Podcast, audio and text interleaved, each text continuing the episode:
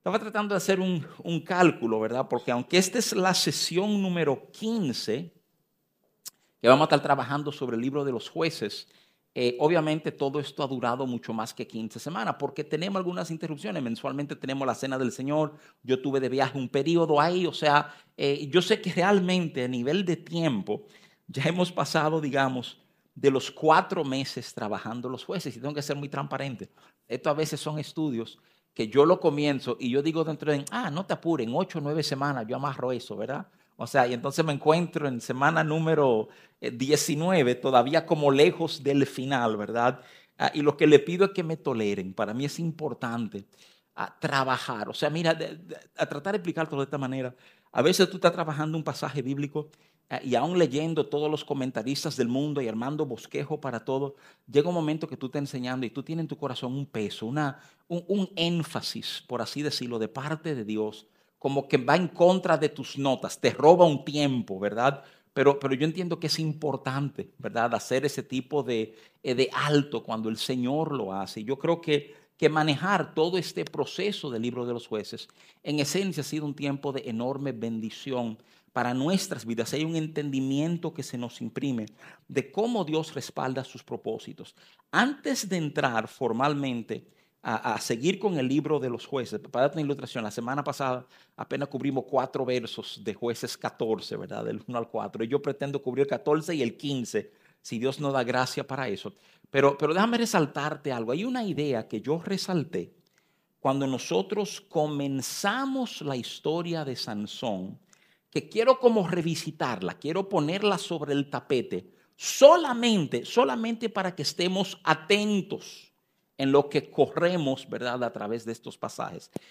la historia de Sansón es diferente a la historia de los demás jueces, porque inclusive ah, vemos a Sansón, por así decirlo, profetizado, ¿verdad? El ángel de Jehová se le aparece a la mamá de Sansón, nunca nos dan su nombre, que eventualmente busca a Manoa, el papá de Sansón, y se les encarga, se le dice, mira, a través de ustedes va a venir este muchacho que Dios va para eh, liberar a Israel de su opresión ah, y nunca debe pasar navaja por su cabeza. Le dan los detalles eh, del voto del Nazareo, ¿verdad? O sea, eh, al cual Sansón va a estar apegado a lo largo de su vida. Y, y yo me pausé cuando estaba moviendo eso para decirle, fíjense, lo fascinante que tenemos con Sansón es la oportunidad de ver, de entender un poquito ¿Cómo funciona este asunto de Dios predestinar a alguien para algo?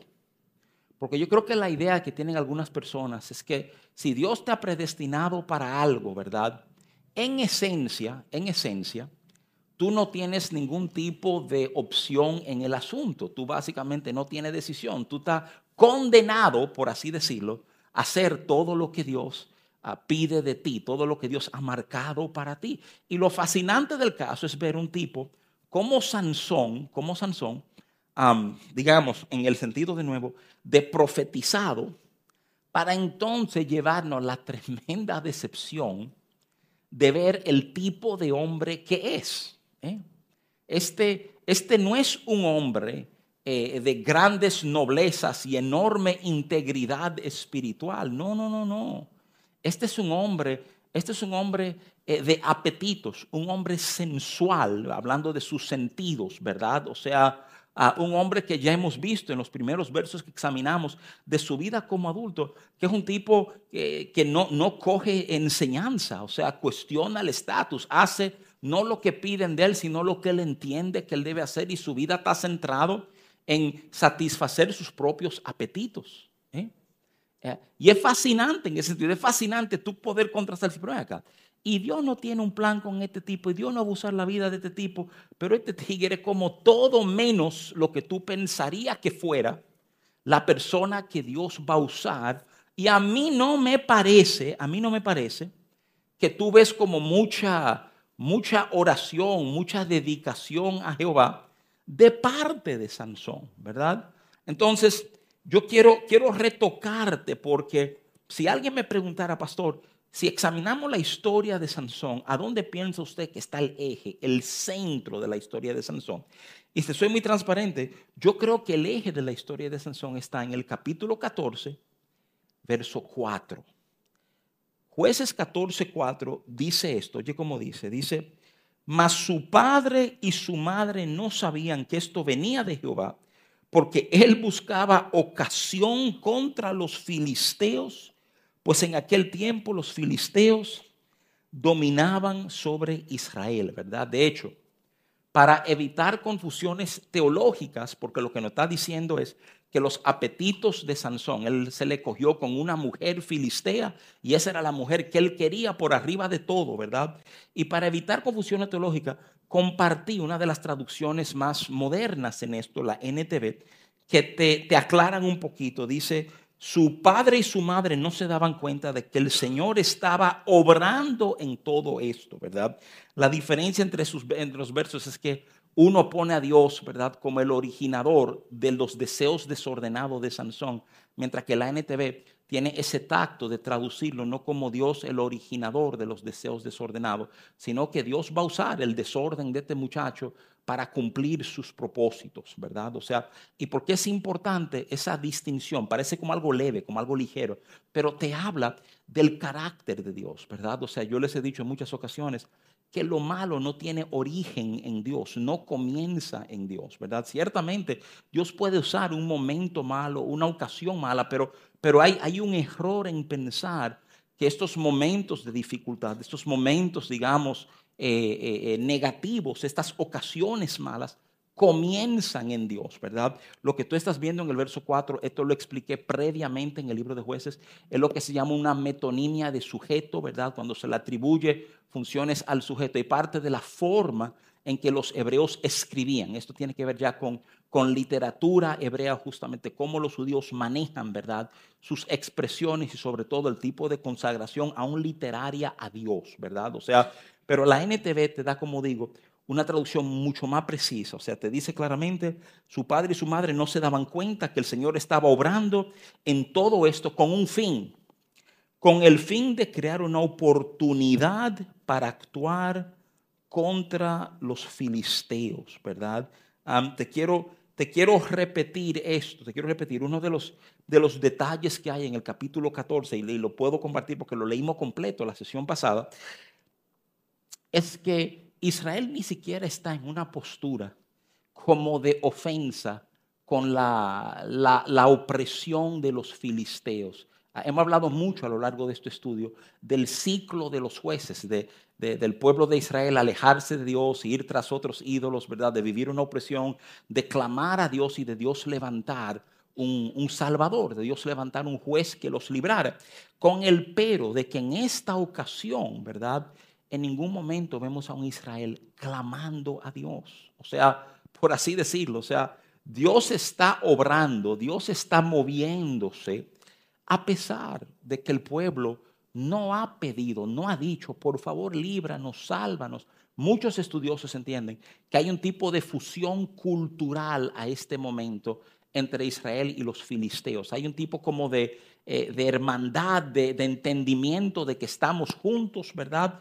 Y que la historia de Sansón, por, por, por vulgar que suene, y tiene sus partes bien vulgares, o sea, realmente el propósito, la ofensa, los líos de Sansón con los filisteos, está diseñado para presentar grietas en la relación entre los judíos y los filisteos. Sansón está siendo usado como un instrumento de Dios para decir, no, espérate, no es un tito que deben estar ustedes, no. O sea, aquí tiene que haber una distancia porque hay diferencias fundamentales en ustedes que ustedes están ignorando en este momento, ¿verdad? O sea, entonces, te lo, me estoy adelantando un poquito, pero resaltando alguna de estas ideas, ¿verdad? Los capítulos 14 y 15 nos enseña que Sansón es impulsivo, sensual y no enseñable la condición de Israel como pueblo no está muy lejana a la de Sansón en este papel, ¿verdad?, de líder. Lo que, lo que voy a hacer a modo de recordar la memoria, leer rapidito el capítulo 14 de nuevo, porque de aquí va a venir parte, ¿verdad?, de nuestra narrativa esta noche. Dice el verso 1, descendió Sansón a Timnat y vio en Timnat a una mujer de las hijas de los filisteos. Y subió y lo declaró a su padre y a su madre diciendo, yo he visto en Timnat una mujer de las hijas de los filisteos, os ruego que me la toméis por mujer. Y su padre y su madre le dijeron, no hay mujer entre las hijas de tus hermanos, ni en todo nuestro pueblo, para que vayas a tú a tomar mujer de los filisteos incircuncisos. Y Sansón respondió a su padre, tómame esta por mujer, porque ella me agrada, ¿verdad? El 4 dice, mas su padre y su madre no sabían que esto venía de Jehová, porque él buscaba ocasión contra los filisteos, pues en aquel tiempo los filisteos dominaban sobre Israel. El verso 5 dice, y Sansón descendió con su padre y con su madre a Tinat. Y cuando llegaron a las viñas de Tinat, he aquí un león joven que venía rugiendo hacia él. El verso 6 dice, y el espíritu de Jehová vino sobre Sansón, quien despedazó al león como quien despedaza un cabrito, sin tener nada en su mano, y no declaró ni a su padre ni a su madre lo que había hecho. El verso 7 dice, descendió pues y habló a la mujer y ella agradó a Sansón y volviendo después de algunos días para tomarla, se apartó del camino para ver el cuerpo muerto del león. Y aquí que en el cuerpo del león había un enjambre de abejas y un panal de miel. Y tomándolo en sus manos, se fue comiéndolo por el camino. Y cuando alcanzó a su padre y a su madre, les dio también a ellos que comiesen, mas no les descubrió que había, tocado, tomado aquella miel del cuerpo del león. El verso 10 dice, vino pues su padre a donde estaba la mujer y Sansón hizo allí banquete, porque así solían hacer los jóvenes. Y aconteció que cuando ellos le vieron, tomaron 30 compañeros para que estuviesen con él. Y Sansón les dijo, yo os propondré ahora un enigma, y si en los siete días del banquete me lo declaráis y descifráis, yo os daré 30 vestidos de lino y 30 vestidos de fiesta. Mas si no me lo podéis declarar, entonces vosotros me daréis a mí 30 vestidos de lino y los vestidos de fiesta. Y ellos respondieron, propon tu enigma y lo iremos. Entonces les dijo, del devorador salió comida y del fuerte salió dulzura.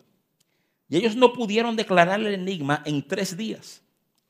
Al séptimo día dijeron a la mujer de Sansón, induce a tu marido a que nos declare este enigma para que no te quememos a ti y a la casa de tu padre. Nos habéis llamado aquí para despojarnos.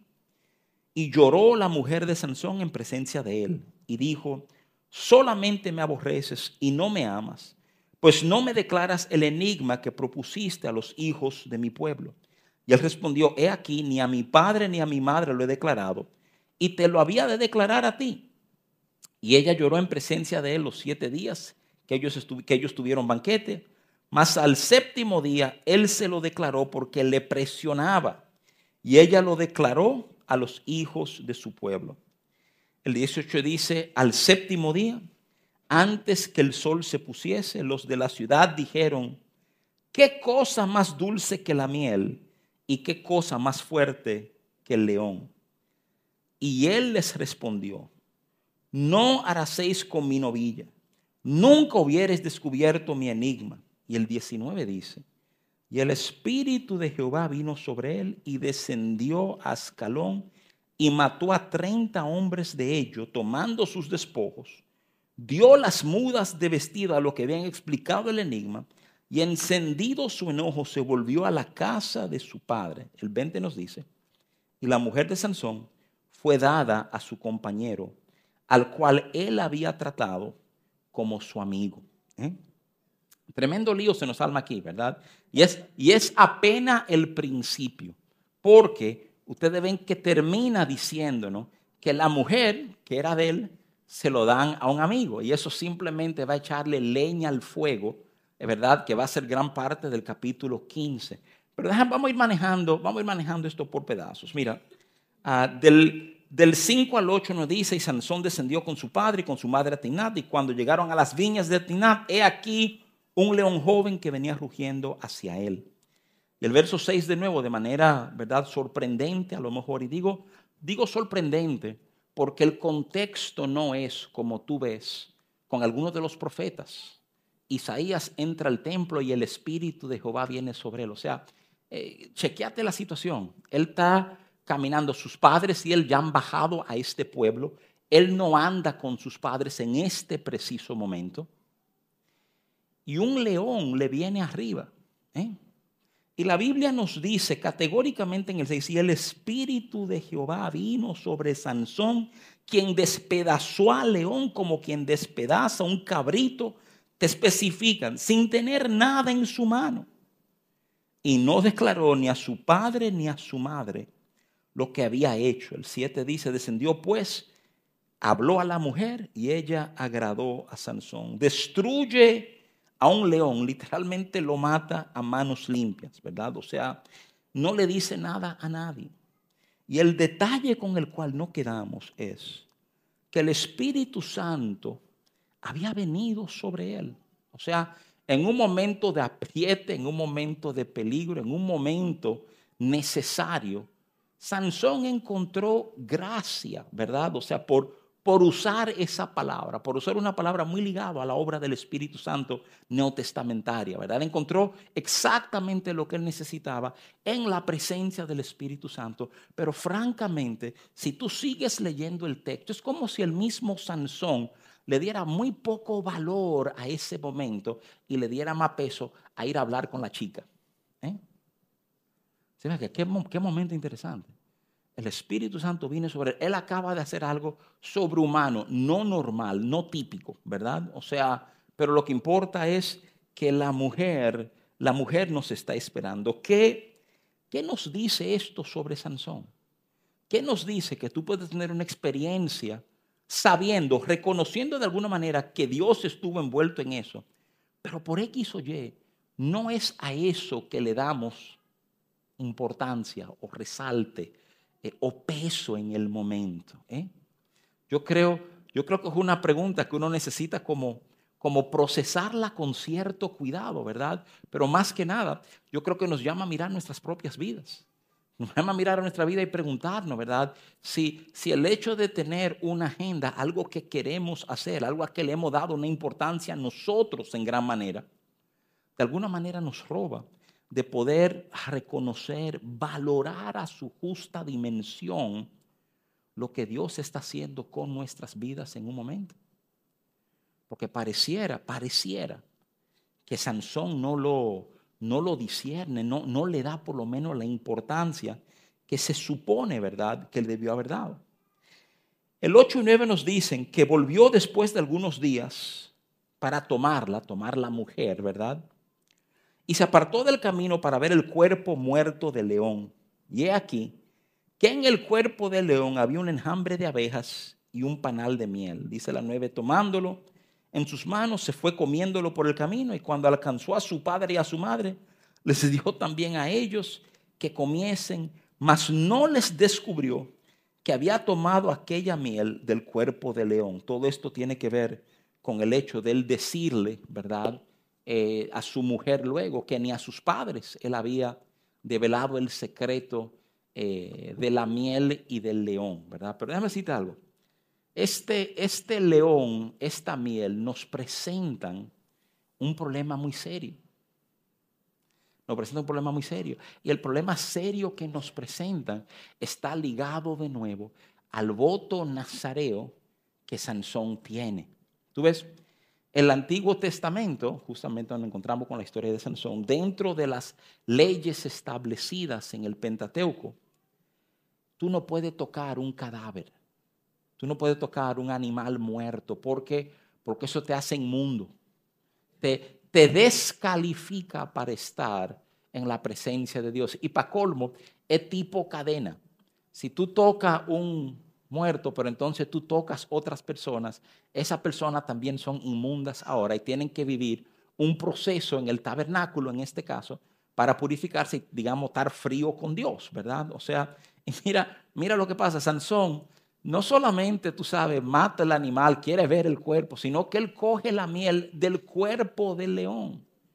Y entonces, aparentemente, aparentemente, ¿verdad? De nuevo, eh, hay un elemento especulativo en esto que le digo, pero guarda armonía con lo que estamos leyendo. O sea, como que no piensa, no valora y se lo reparte a sus padres como nada, ¿verdad? O sea, tengan ustedes también, o sea, y dice, pero ¿qué es esto que está pasando? ¿Cómo, cómo, uno, ¿Cómo uno conjuga esto? ¿Cómo lo cuadramos con lo que sabemos que Dios pide? Porque, porque de nuevo, de nuevo, si Dios va a usar este tipo, debe haber algún tipo como de estándar, algún tipo como de, requerimiento mínimo de parte de Él.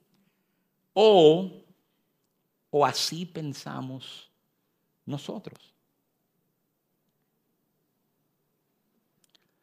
La historia de Sansón, entre las extraordinarias verdades que contiene, ¿eh? es que Dios va a usar a quien Él quiera usar. Y tú y yo podemos pararnos y reclamar que no es digno, que no es apto, sobre todo ahora ni siquiera es limpio, ¿verdad? Pero Dios va a usar a quien Dios vaya a usar. Mira, hay, hay algo en Dios que yo creo, que yo creo, que a veces perdemos y me urge como, como hacerte este ruido en tu pensar. Es en Éxodo 20, a donde se nos dan los diez mandamientos. En Éxodo 20, en Éxodo 20 nos presentan los diez mandamientos que si lo tomamos muy a pecho, sabemos que los diez mandamientos no son el todo de la ley, pero los diez mandamientos son las columnas, son, son digamos, las reglas básicas para nosotros eh, eh, relacionarnos no solo con Dios, sino uno con los otros. Cuando se habla de la ley, el criterio es un poco más amplio. La ley contiene 613 ordenanzas. Algunas sectas rabínicas subdividen algunas, llegan hasta 631. Pero son 613 cosas que tú tienes que hacer para estar frío con Dios. ¿eh? Y tú sabes algo, si tú vas a Génesis 20, y ahí mismo donde Génesis 20 te está hablando de todo lo que tú tienes que hacer, ¿verdad? Y adorar a Dios. Y si tú lo miras con cuidado, las primeras leyes tienen que ver con tu relación hacia Dios y las otras con tu relación hacia tu prójimo. ¿eh? Pero tú sabes algo, hay en medio, por favor considera esto, hay en medio de hablarte de reglas, de preceptos, de mandamientos, de lo que tú tienes que hacer para vivir en paz con Él y vivir en bendición, hay como si fuera un tipo de paréntesis, hay como una parte que Dios hace. Y en Éxodo 20, Dios menciona su misericordia. No es uno de los mandamientos. Es como si fuera un tipo de comentario dentro de los mandamientos y como, como que hablándote de los mandamientos y yo soy el Señor tu Dios y no tendrá otro Dios delante y no serán ídolos y está dando y después dice de repente y tengan claro esto, yo tendré misericordia de quien yo tenga misericordia. O sea, como, como que dentro de todas las reglas, dentro de la ley, dentro de todos los preceptos, dentro de las ordenanzas que ustedes tienen que llevar, nunca pierdan de vista que yo me moveré en misericordia cuando a mí me dé la gana, con quien a mí, con quien yo decida moverme en misericordia. Y es, y es un concepto fascinante. Es fascinante porque piénsalo por un instante. Dios no está diciendo, y yo juzgaré y aplastaré a quien yo quiera juzgar y aplastar. Cuando Dios reserva un derecho para sí mismo, como para no ser cuestionado sobre esto, ¿verdad? Y que tengamos claro que eso es una potestad que a Él es facultado, lo que Él escoge enfocar es y yo voy a tener misericordia de quien yo quiera tener misericordia. Y esto es vital que lo entendamos, porque te lo quiero repetir, ¿verdad? Si en algún momento alguna figura, por así decirlo, ¿verdad? Digamos, cristiana de Dios, no dice cristiano que Cristo viene muchos años después que Sansón, ¿verdad? Como que no mereciera nuestro respeto o nuestro aval o nuestro aplauso, es Sansón. Y sin embargo, aquí está Dios permitiendo que su espíritu venga sobre Sansón. Aún si nosotros entenderlo, aún nosotros diciendo, no lo merece. Los versos que siguen, del 10 al 18, no hablan de una fiesta, de una apuesta y de una manipulación. La fiesta se arma porque es una boda. El texto nos dice de manera muy directa, ¿verdad? Que, que buscan 30 compañeros para que estén con él. Estos son hombres filisteos, no son israelíes.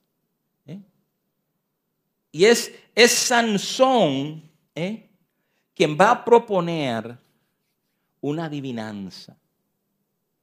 Pero no es meramente una adivinanza, es una apuesta envuelta. Tú ves, una de las formas en que la riqueza de los hombres se medía en los tiempos bíblicos era justamente por la cantidad de mudas de ropas que tuvieran. ¿Eh? De hecho, si tú corres al libro de Segunda de Reyes, capítulo 5, una de las verdades que desprende es la historia del general Namán, que, que, termina yendo a donde el profeta Eliseo, ¿verdad?, para ser sanado de su lepra, una tremenda historia en sí. Pero, pero si tú conoces bien la historia, cuando termina la historia, Eliseo rechaza todos los regalos que Namán quiso darle. Y Namán se va, Namán se lleva algo, si no te diste cuenta de esa historia, Namán se lleva tierra de Israel. Él dice, yo me voy a llevar tierra para cuando yo adore a Jehová, ya lo haga sobre la tierra de él. ¿eh?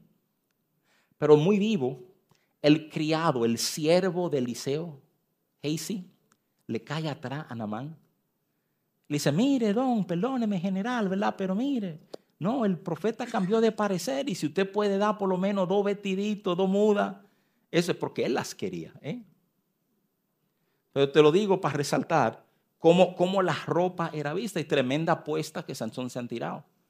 A los 30 compañeros en la adivinanza, esta es la regla del juego. Si la pegan, yo les regalo ropa a cada uno de ustedes. Si no la pegan, ustedes me van a regalar ropa a mí. ¿eh? 30 vestidos en juego en este asunto. ¿eh? Y nosotros eh, vemos el proceso que se da. La Biblia no permite como, como, como acompañarlo ahí, ¿verdad? O sea, en el verso 15 la dinámica cambia. Ya en el verso 15 esto no es un asunto de buena fe.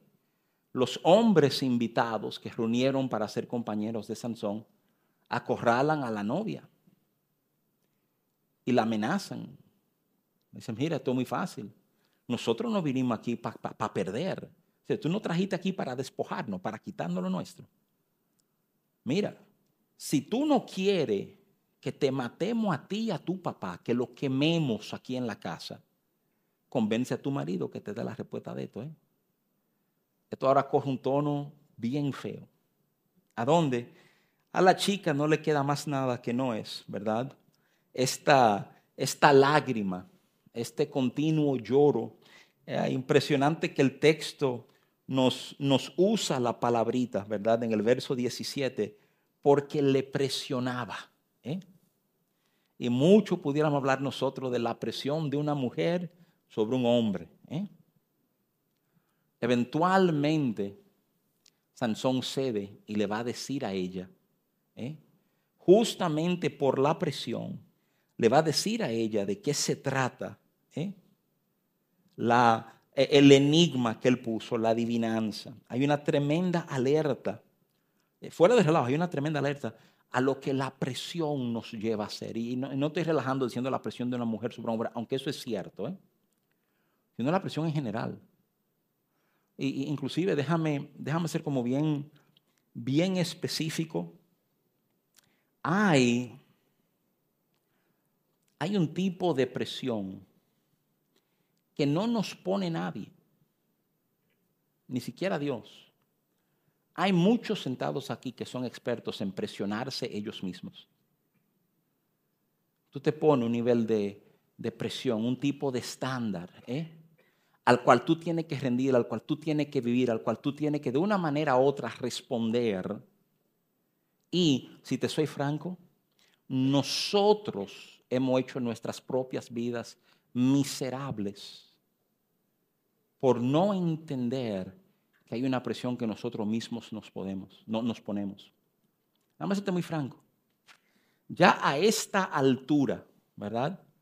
A mis más de 50 años sobre el planeta Tierra, puedo prometerte que el mundo va a buscar cómo presionarte. Tú no necesitas hacer alianza con el mundo para sumar a la presión de la vida. No tiene que hacerlo. Si tú escoges vivir así, tú te estás literalmente complicando tu propia vida. ¿eh? Y, y de nuevo, déjame decirte algo, déjame decirte algo para que esto termine como de sellarte el mensaje. Piensa en lo que Dios ha pedido de ti. Piensa en la realidad de que cuando Jesús invita a personas a Él, Él llama a los trabajados y cargados.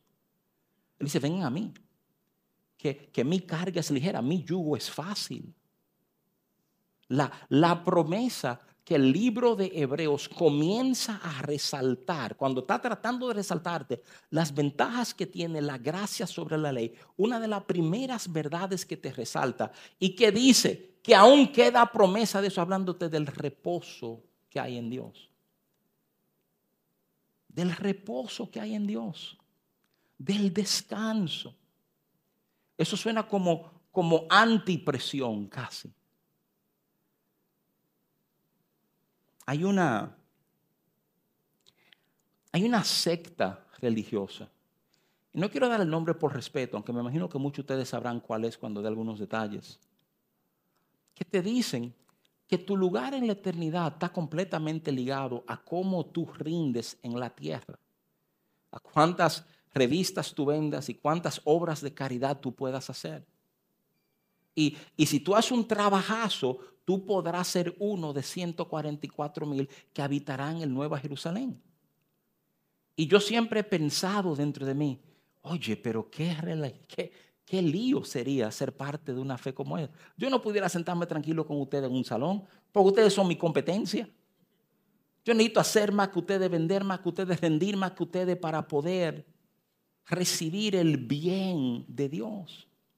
Y cuando yo entiendo, espérate, espérate es que ya yo tengo el bien de Dios sobre mi vida. Señores, ¿qué presión puede haber? Y yo no estoy diciendo que no hay cosas de peso que nos esperan y decisiones que tenemos que tomar que tienen consecuencias potenciales, pero eso es verdad. Pero eso es diferente a vivir una vida de presión que yo mismo me impuse ¿Y cuánto tenemos como que aprender eso, poder abrazar eso? Decir, espérate, es que, es que yo estoy en Cristo y si estoy en Cristo, todo está cuadrado. Ya yo he sido bendecido con toda bendición espiritual. Solución hay, hay gracia para manejar este momento. Lo que tengo que pedirle luz para encontrarla. ¿eh? Pero tengo gracia para manejar esto. Ella lo presionó. En el 18 le responden la adivinanza a Jehová. Y en el 19 volvemos a ver esa frase usada de una manera inusual. El Espíritu de Jehová vino sobre él y despedazó aquel león. El Espíritu de Jehová vino sobre él y esta vez cuando lo leemos en el verso 19, ¿eh? dice, y descendió a Ascalón y mató a 30 hombres de ellos, tomando sus despojos, dio las mudas de vestidos a los que habían explicado el enigma, y encendido de enojo, se volvió a la casa de su padre. El Espíritu de Jehová vino sobre él, y Sansón baja a otro pueblo cercano y mata a 30 hombres. Mata a 30 hombres dejándolos desnudos. ¿eh? Porque esa ropa, él tenía una deuda ahora. ¿eh? Él, iba, él iba a pagar su deuda. ¿eh? Y Sansón va y entrega las 30 mudas de ropa. Déjame adelantarme algunas preguntas. Pastor, ¿qué es esto? ¿Cómo que el Espíritu de Jehová vino sobre él para que él matara a esos tigres? ¿Eh? Yo quiero recordarte, quiero recordarte ¿a dónde comenzamos a estudiar el libro de los jueces? Porque cuando comenzamos era más fácil verlo y ahora que se personaliza se nos borra un poquito las líneas, ¿verdad? El libro de los jueces contiene mucha violencia, contiene, contiene guerra, inclusive algunos pueden alegar que guerra santa. Yo hice una introducción para hablar de, de guerra santa, así le puse esos primeros capítulos. ¿eh? Para ayudar a entender lo que Dios está tratando de hacer en esto, que esto no es una guerra como otras guerras, esto no es matar por matar, ¿eh? o sea, esto no es simplemente, no puede parecer muy ligero, pero cuando entiende el propósito de lo que Dios está tratando de hacer, que es, es justamente traer división entre Israel y la nación de los filisteos que le están gobernando, mucho de esto comenzamos a verle un sentido. ¿eh? Es como si de alguna manera de nuevo, el propósito de Dios utilizara a este tipo, tan, tan ensimismado, tan indignado, tan inmaduro. Y lo que tú vas a hacer es eso, pues hazlo. ¿Tú me entiendes? O sea, hay un, hay un tipo, por así decirlo, de Dios utilizar las malas decisiones de Sansón. Y de nuevo, en el capítulo 19 lo vemos de nuevo, ¿verdad? O sea, todo eso nos lleva al final que nos pinta mayores complicaciones.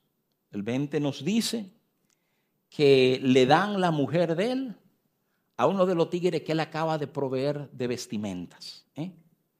Eh, en parte, en parte, porque nos dice el 19 cuando termina, que Sansón arrancó para casa de sus padres. Cuando él terminó de pagar su deuda, se fue, abandonó la fiesta, ¿verdad? Miren, tengo el tiempo en contra, pero quiero cubrir algunos aspectos del 15. Entonces, toléreme, quiero leerlo para ir dándole una visión de cómo esto va a ampliarse. Dice el verso 1, aconteció después, el, el 1 del capítulo 15, ¿verdad? Dice, aconteció después de algún tiempo que en los días de la siega del trigo, Sansón visitó a su mujer con un cabrito diciendo, entraré a mi mujer en el aposento mas el padre de ella no lo dejó entrar.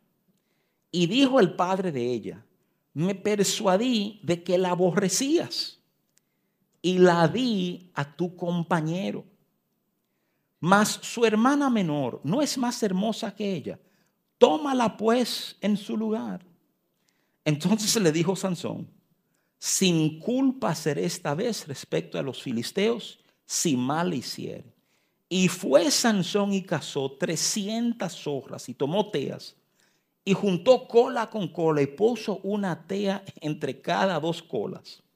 Después, encendiendo las teas, soltó las zorras en los sembraderos de los filisteos y quemó las mieses amontonadas y en pie, viñas y olivares. Y dijeron los filisteos, ¿quién hizo esto?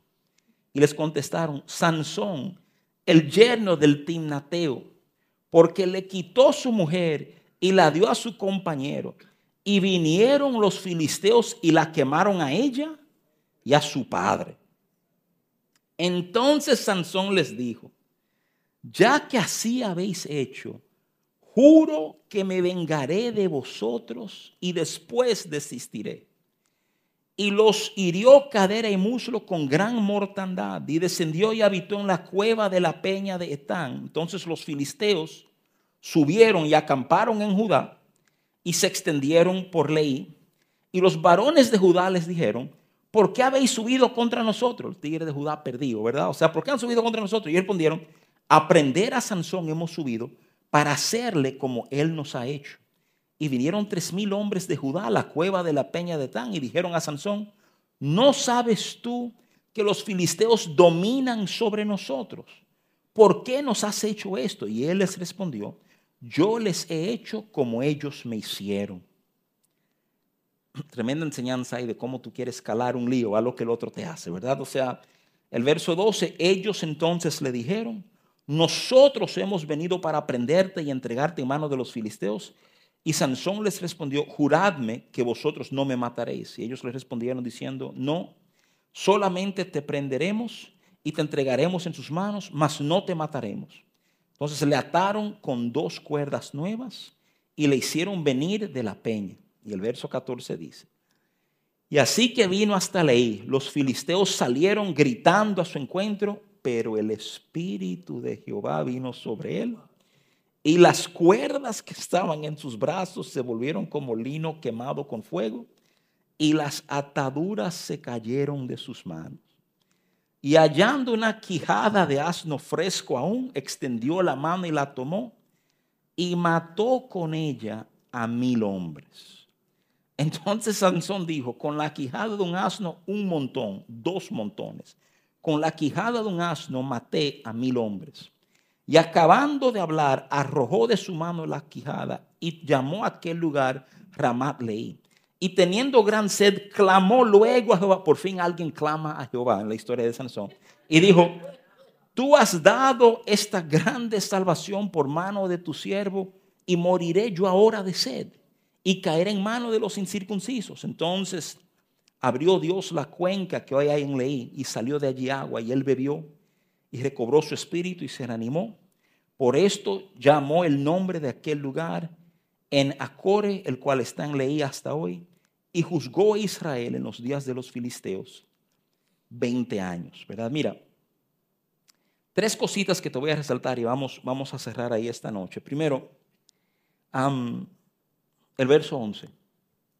Cuando los hombres de Judá vienen y buscan a Sansón y lo están buscando a él porque están asustados de los filisteos, ¿por qué nos hace esto?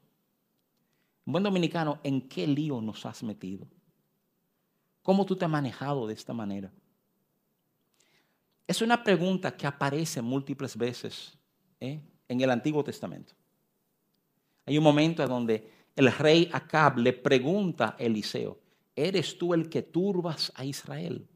Eres tú el que le ha hecho mal a este pueblo porque Eliseo había declarado que no iba a llover.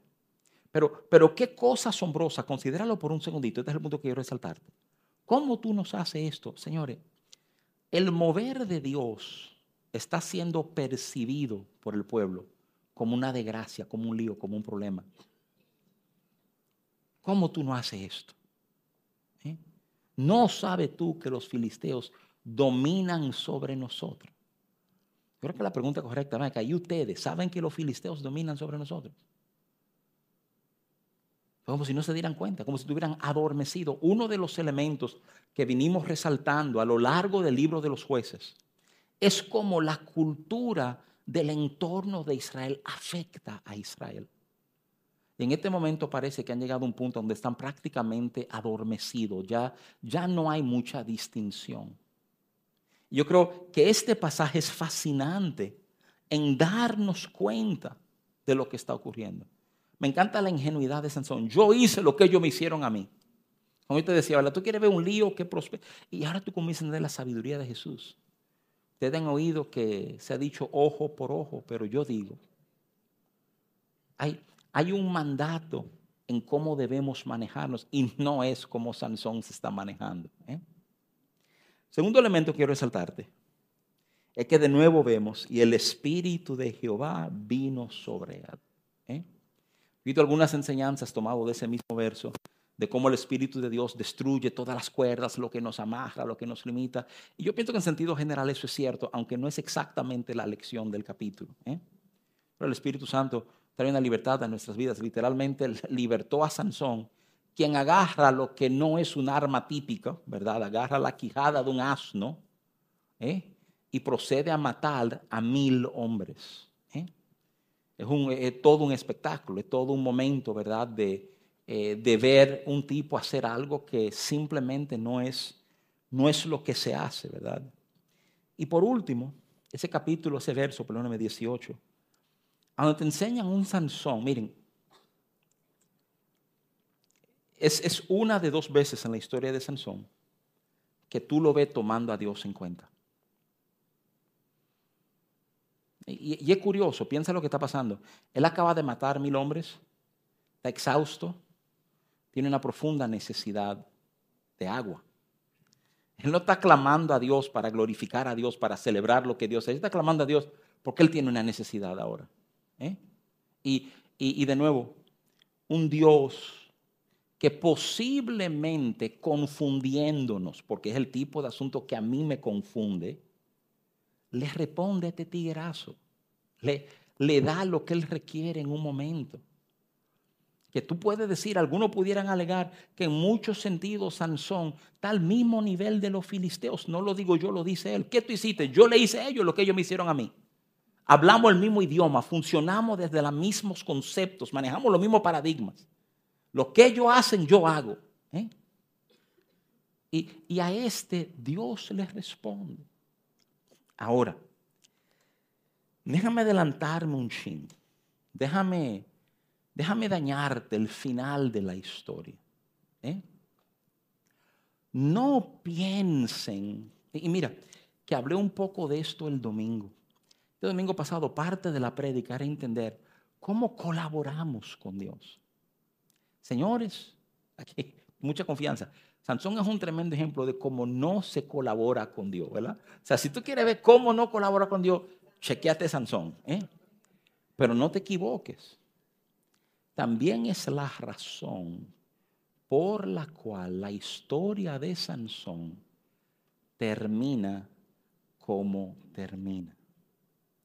Si tú no conoces el fin, ¿verdad? Espera hasta la semana que viene. Pero si lo conoces, sabrás que el fin es trágico. ¿eh? Que lo que pasa con él justo antes y su momento de muerte es un resultado de cómo él ha vivido. ¿eh? Entonces comenzamos a darnos cuenta, medio respondiendo el tema con el cual inicié esta noche. Dios va a cumplir su propósito.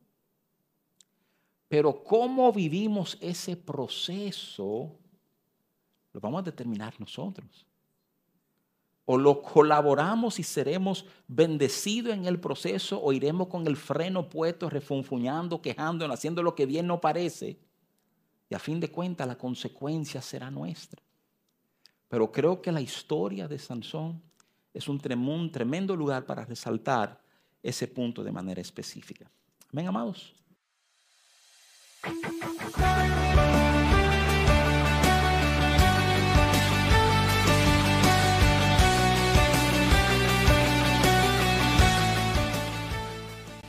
Somos palabras de vida. Nos encanta sumergirnos en la presencia de Dios. Creemos en modelarnos amor unos a otros. Practicamos la gratitud y demostramos honra. Este es un lugar diseñado para ti. Te invitamos a que formes parte de nuestros viernes de vida. El segundo viernes de cada mes se reúnen los matrimonios. El tercer viernes de cada mes se reúnen los hombres. Y el cuarto viernes de cada mes se reúnen las mujeres. Los sábados son de nuestros jóvenes. A las cuatro y media se reúnen nuestros adolescentes radicales de El Arde. Y a las siete de la noche nuestros jóvenes adultos decididos a transformar. Cada martes tenemos nuestro acostumbrado estudio bíblico a las siete y media de la noche. Para mantenerte al tanto de nuestras actividades, síguenos en nuestras redes sociales. Facebook e Instagram, arroba IC Palabras de Vida. Suscríbete a nuestro canal de YouTube o visita nuestra página web www.icpb.org.